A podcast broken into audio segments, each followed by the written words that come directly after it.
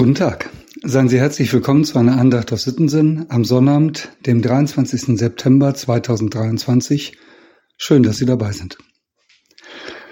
Folgendes erzählt Johanna Hoffmann. Da war dieses Mädchen, zehn Jahre alt, lebte auf einem kleinen Dorf. Durch einen Unfall als Kleinkind waren Narben zurückgeblieben. Der Cousin ihrer besten Freundin, gleichaltrig, verbrachte alle Schulferien bei seiner Tante.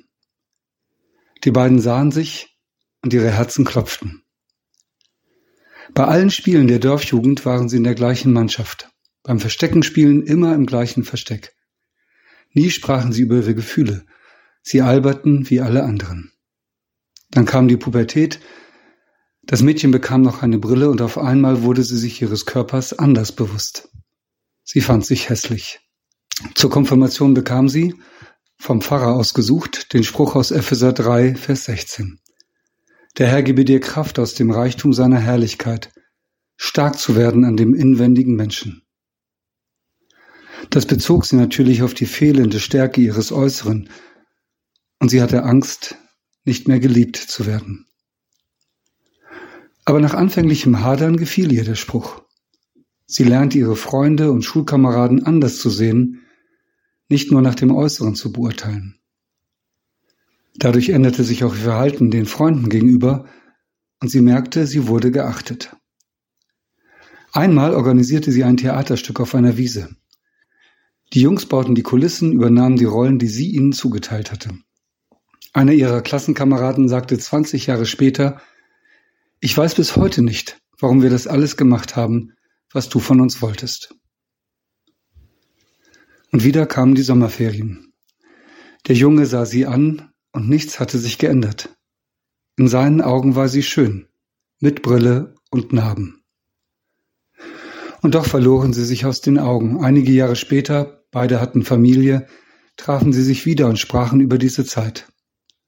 Und sie spürten, das, was sie verband, hatte Bestand. Und so treffen sie sich bis heute als Freunde und nehmen Anteil am Leben des anderen. Sie sagen nicht mehr, du bist schön. Sie sagen, dass wir uns durch unser Leben begleiten dürfen, ist schön, wertvoll, etwas ganz Besonderes. Soweit die Erzählung von Johanna Hoffmann. Es ist ein Phänomen. Menschen verändern sich nur durch den Blick eines anderen. Die chilenische Dichterin Gabriela Mistal hat das einmal in einem Liebesgedicht ausgedrückt. Es fängt so an. Wenn du mich anblickst, werde ich schön, schön wie das Riedgras unter dem Tau. Wenn du mich anblickst, werde ich schön, schön wie das Riedgras unter dem Tau. Der Blick eines Menschen, der mich liebt, macht mich schön.